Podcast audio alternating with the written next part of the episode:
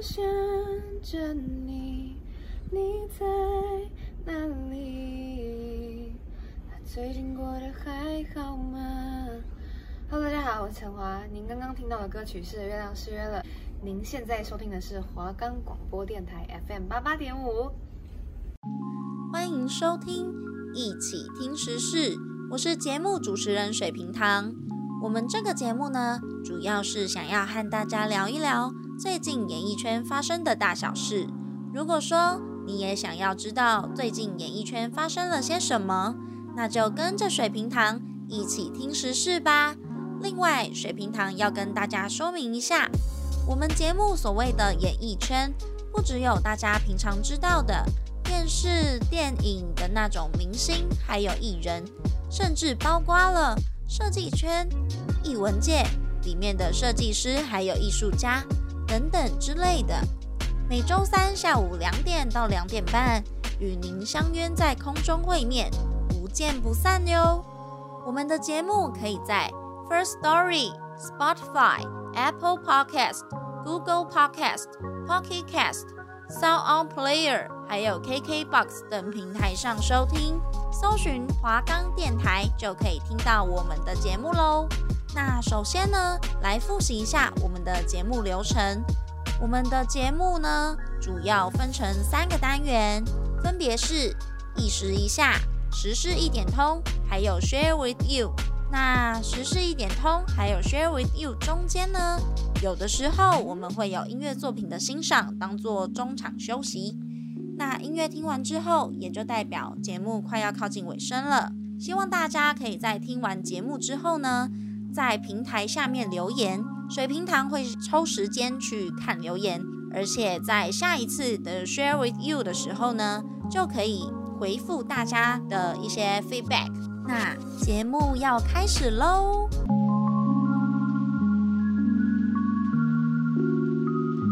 各位听众，大家午安。欢迎收听一起听时事，我是节目主持人水瓶糖。今天这一集呢，是要跟大家呃继续聊聊我们在第二集的时候有谈到明年，也就是西元二零二三年元旦的时候，台湾即将上路的一个制度，叫做国民法官制度。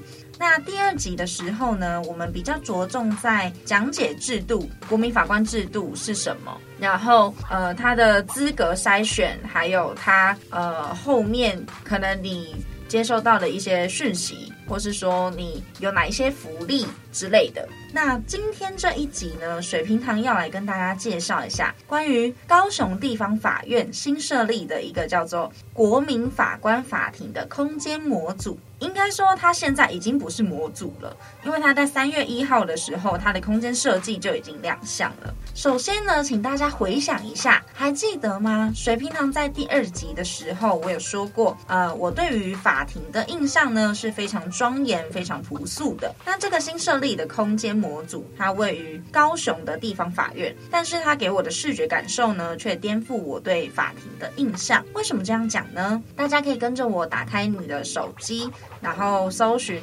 台湾设计研究院他们的网站呢，里面你可以找到一篇三月一号的新闻资料，里面对于它的标题叫做“国民法官即将上路，法庭空间设计正式亮相”。那这篇文章呢，它其实里面对于高雄地方法院法庭空间设计有比较详尽的解说。那水瓶糖因为时间的关系，呃，可能就是大概讲解一下。对，那主要着重在它的空间设计这方面，因为因为你可以发现哦，那篇文章一点进来，它第一张就是图，它的图上面，它的你可以发现那张图，它其实就是一个法庭的正前方拍过去的一个视角。那你可以发现它的背墙是用呃代表和平的白色，然后它的材质是采用大理石去做的一个背墙，而且这个背墙呢，它刚好跟法官走到法庭的那个入口融为一体。那当初呢，司法院就是委托那个台湾设计研究院去去协助打造全新的国民法官法庭。那透过全台以及离岛二十二间地方法院的空间场域的调查啦，然后服务流程啊，深入等等的研究。在三月一号的时候正式启用新北、然后南投还有高雄地方法院三间国民法官法庭。那以舒适，然后就是让你感觉不会说很有压迫感的那种参与体验为准则。因为国民法官制度，其实你回去听第二集的话，你就会发现，它其实某一种程度来说，就是采用更多元的呃意见，所以它的时间会拉长一点。然后呃，可能你在就是我们这些呃平民老百姓 跟法官一起讨论的结果，也许会不一样。对，就是比较多着重在呃国民法官的参与度。那采用同一个模组的空间呢，进行改造设计规范，为国民法官打造出温暖而且明亮的法庭场域。那你可以发现它，呃高雄地院从更后面的那个视角，你去发现它视觉跟空间配置的巧思，它尽量的让你觉得那个法庭是。宽敞的，就是不会让你觉得说好像很挤、很有压迫感、很庄严。你一定要怎么样、怎么样、怎么样？我觉得这是一个非常好的改变。那你们还记得吗？就是我不知道大家平常有没有在看，比如说《幸福空间》啊这种电视的设计节目，就是呃，怎么讲？就是室内设计的那种节目。但是水平自己之前之前啦，就是有电视的时候有看了一下，那我觉得说，呃。你有的时候采取一些，比如说挑高什么之类的，你就会觉得你的家好像嗯变宽敞、变空旷。当然不一定是好的，但呃有的时候其实住的地方或是我们办公的地方，就是只要你存在的地方，你就可以发现它每一个地方不一样的呃空间设计会给你不同的感觉。那你觉得怎么样对你来说是比较舒适的？这也很重要。尤其像呃如果今天我是法务人员。我今天要一整天，我如果上班，我今天要一整天都待在这么狭隘的空间，我觉得总有一天都会生病。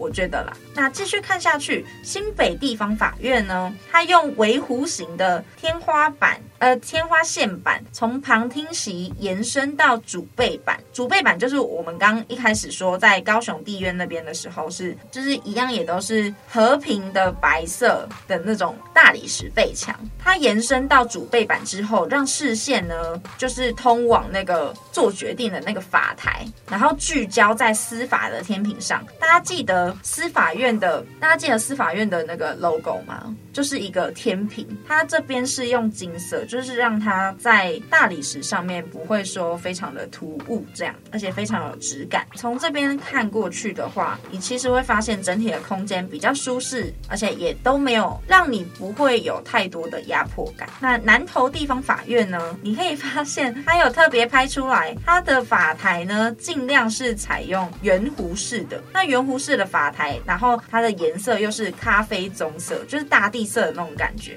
大地色的名牌，然后兼。顾识别度还有美感。那司法院长呢？许宗力他说，国民法官法庭是国民参与审判制度具体实践重要的一环。怎么说呢？你们还记得国民法官制度的，就是后面我们在第二集提到后半段那边有说，你到时候呃进去之后，你可能会拿到哪些资料，然后你可能会跟法官做哪一些互动，然后进行怎样的审判等等之类的。那你做这些东西的时候，其实这个行为也许现在听起来没什么，但其实从某一个角度去看，它其实是让更多的呃意见去 mix 在一起，然后大家用呃尽量多数学的方式去呈现说，去审判说这个案件它可以处分怎样的会比较符合社会期待，也不是这样讲，就是它除了符合社会期待之外，也不会让有的比如说受害者他可能会觉得说怎么样怎么样怎么样之类的。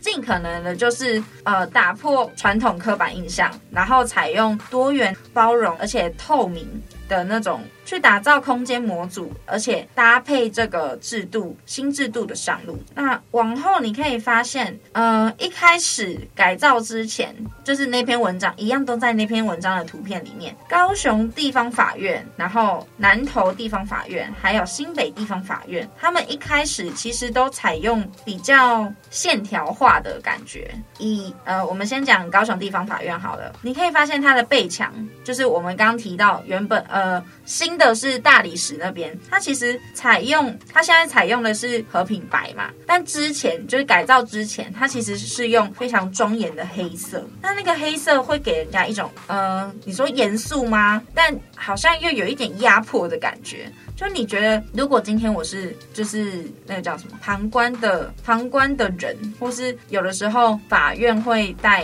比如说国高中生啊去参访那种之类的。如果我们今天去旁听这种的话，我们一直长时间，就是因为。那我们长时间一直盯着那个黑色看，其实多少都会有压迫感，而且会觉得有的时候啦，比较钻牛角尖的人会可能会觉得没有办法呼吸。那你就可以发现。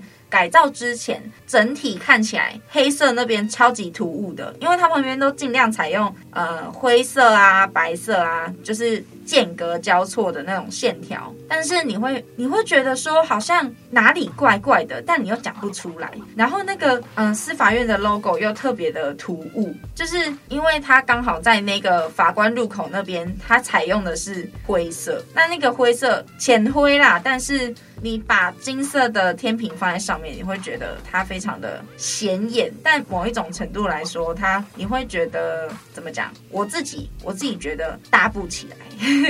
对，好，那换南投地方法院。南投地方法院其实很简单，我呃依照他这张照片拍过去，我可以我可以讲我可以讲的就是它全部都采用木头，然后它的呃给我很多的。怎么讲？因为它很多地方都用红色，比如说它的椅子啊，然后它那个旁边那个，我不知道是它打光还是怎么样，就是它的咖啡色有一些拍出来也跟红色差不多。那你就会发现，其实这样没有不好看，但宁愿融为一体，也不要让它呈现说，呃，好像很突兀这样。我自己觉得啊，还有就是新北地方法院，新北地方法院其实跟南投地方法院很像，那唯一不同的就是新北地方法院它的意字，就是跟旁边那些木头的颜色其实是一样的。但总体来说，我觉得高雄地院改造的那个白色大理石那边看过去，它其实整体来说是比较舒适的。我觉得三个地方改变最大的应该就是高雄地方法院了。那为什么他们要这样设计呢？它的呃副标叫做“视觉与空间配置的巧思，打造没有压迫感的法庭空间”。那我们刚刚有提到说，它尽量是用呃白色，然后是用木质调为基底。那为什么采用这样呢？他们说希望象征公开透明，然后温暖，而且富有人性的一个意涵。那空间设计上面大面积的采用浅木材，浅木材就是浅色的。那种木头，那传达出十年树木，百年树人的象征。那同时，法台的背墙呢，它采用的是台湾特有的。就是我们刚一开始我提到的和平白大理石，那个是台湾特有的一个台湾特有的一个建材啦。微弧形的天花板线呢，从旁听席延伸到主背墙，让视线就我刚讲的嘛，它我们这样看过去，我们的视线会跟着旁边的那个那个天花板线一直聚焦在司法天平上面。那法庭设备呢？呃，应该说法庭现在也有，就是多了一个无障碍设施，希望能够让每一位参与审判的国民感到友善，然后可亲，实现国民法官制度多元，然后同理及包容的精神。那另外呢，你可以发现弧形的法台呢，横越整个审判活动区，就是尽量的让它呈现良好互动的视野，参审者平等的参与审判。参审者就是简单来说就是国民法官啦。对，另外一方面呢。法庭中使用者非常的多元嘛，那因应法台的座位可能需要容纳九位到十三位的法官，还有国民法官。那规划创新的圆弧形的双层主法台设计，让国民法官的视线比较没有死呃死角。那坐在中间的审判长呢，也可以随时的，可能国民法官有哪边呃需要询问或是跟他做沟通，也可以尽量的就是让审判长知道，很及时的呃。呃进行一个有效的沟通。那让审判的过程中呢，也比较比较。呃，流畅吗？应该这样讲。检方就是检察官，还有辩方就是呃，通常是律师站的那个地方。他的扇呃扇形配置，也让所有的参与者呢都能够聚焦在法庭上面。当然，更有助于就是实践证据审判啊，呃。证据裁判还有公平审判的核心理念。那除了法庭场域之外，它有一个地方叫做多功能评议室，它是用来讨论案件的。那那边也现在也在进行改造，那尽量的可呃尽可能的采用轻盈的颜色，还有软性的材质，让国民法官的咖啡就是让国民法官感到好像类似休闲空间，比如说咖啡厅之类的，就是让你在呃流程进行的时候。减少你的不安的感觉。那从图片可以发现，新北地院就是新北地方法院，它的双层法台还有四十五度角的简便席位呢。其实它创造了审判活动区的新互动，就是像我们刚刚讲的，它四十五度角，那你这样看过去，你会觉得说都聚焦在同一个点上，那你们有效的沟通会，我觉得啦，某一种程度来讲会加快你们沟通的效率。往下看的话，圆弧的法台设计让国民法官还有备位国民法官没有视线的死角，就是我们刚提到的南投地方法院，你可以发现它南投地方法院它旁边。的那个电视，它其实也是放得很刚好。他们整体都采用那种比较轻盈的浅木色调，然后他们的呃白色这样。那整个看过去，它其实是它其实是可以让你觉得舒适，然后不会有压迫感，而且呢，你不会觉得说就减少你的视觉干扰啦。还有一个就是，你可以发现它有一个类似办公室吗？办公休闲室的那种感觉。它那个就是国民法官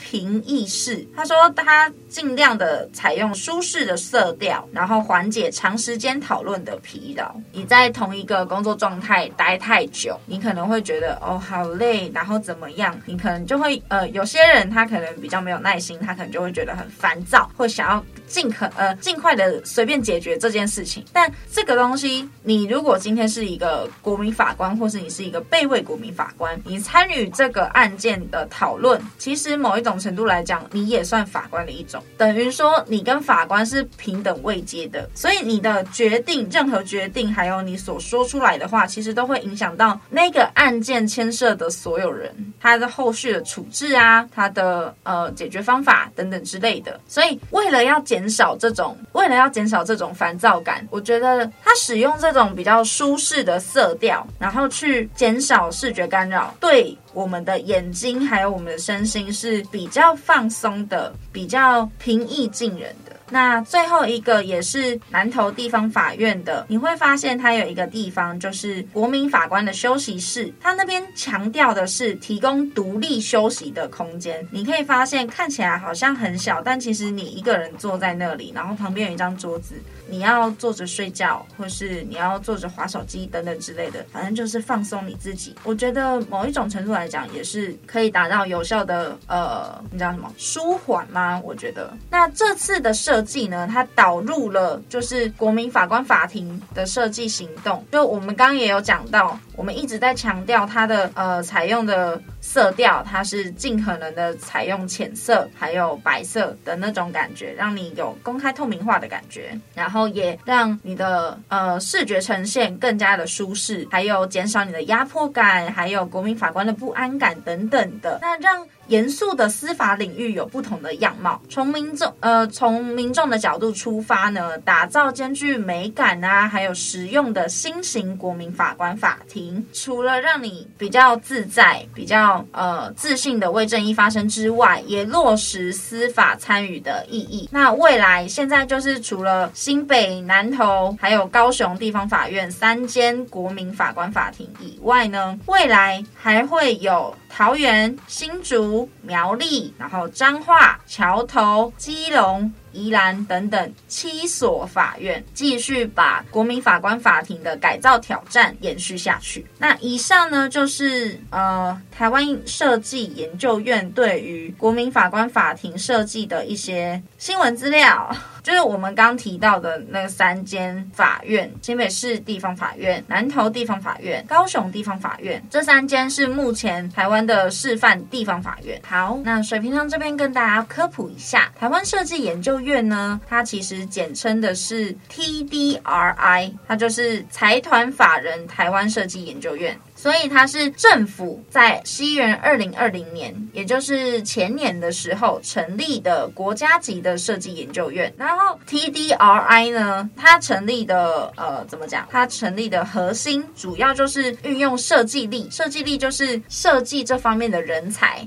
然后整合台湾跨部会的资源，让设计呢成为台湾非常重要的施政价值，还有国家的战略。那尽量的，应该说他们期许引领产业还有社会永续的发展，增进国民的生活价值。那其实你可以发现很多东西已经有，你常常可以看到台湾设计研究院的 logo 出现在上面，不管是它的那个线条，还是说它的标准字。那从某一个角度去看，你如果点开它的网站，它有一个地方是互动式简介，你点进去你会发现非常的可爱。它所有的东西尽可能都是采用黑体字。他说设计改变台湾，然后后面就是一堆英文跟你讲说它是一个怎么样的团体。那它很多 hashtag，就是它尽量的呃让自己呈现那种。价值，比如说跨域创新啊，还有服务设计啊、减法设计啊、社会设计、循环设计、防灾设计、国际话语权，然后什么设计阶梯政策，呃，产业联盟或是产学落差等等的。那最主要的，我觉得它主打的就是 DIT 台湾品牌，还有设计影响力以及设计工位。那关于台湾设计研究院呢，他说设计正以前所未有的速度影响全球。他不管在国家经济、然后文化、社会当中扮演的角色呢，它的重要性与日俱增，而且越来越多其他产业把设计视为核心竞争力。台湾设计研究院他们觉得，其实很多地方都已经开始注重设计的部分。那其实我不知道大家知不知道一个东西，它叫做 STEM。那它现在呢，它不只是呃教育的关键字，它其实在二零二二年。年的时候，美国呢，他们已经有就是发动教改。哎，二零二一年的时候，他们就是已经有想要教改了。那那个教改主要是什么呢？我先来跟大家讲一下 STEM 是什么好了。STEM 它其实简单来说是 Science、Technology、Engineering 还有 Math 四个字的缩写。那顾名思义，它就是结合科学、科技、工程还有数学四个专业领域的新兴教育议题。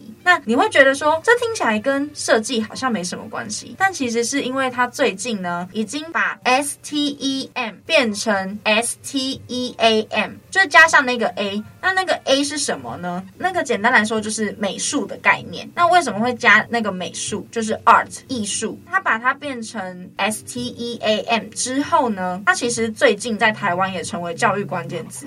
比如说新北市教育局，他那个时候说要成立 STEAM 教科中心。呃，台南市的教育局呢，他们跟教师出书分享 STEAM 教学的经验。那资策会他即将要培植的是 STEAM 师资，还有国外的教育官，就是来台湾演讲，呃，有关 STEAM 的经验。那为什么要推动这个教育？它其实某一种程度来说，可能讲一个比较金钱的东西，你会发现 STEM 它的起薪高，然后工作机会呃基本上来说是倍数成长。那除了我们刚提到 STEM。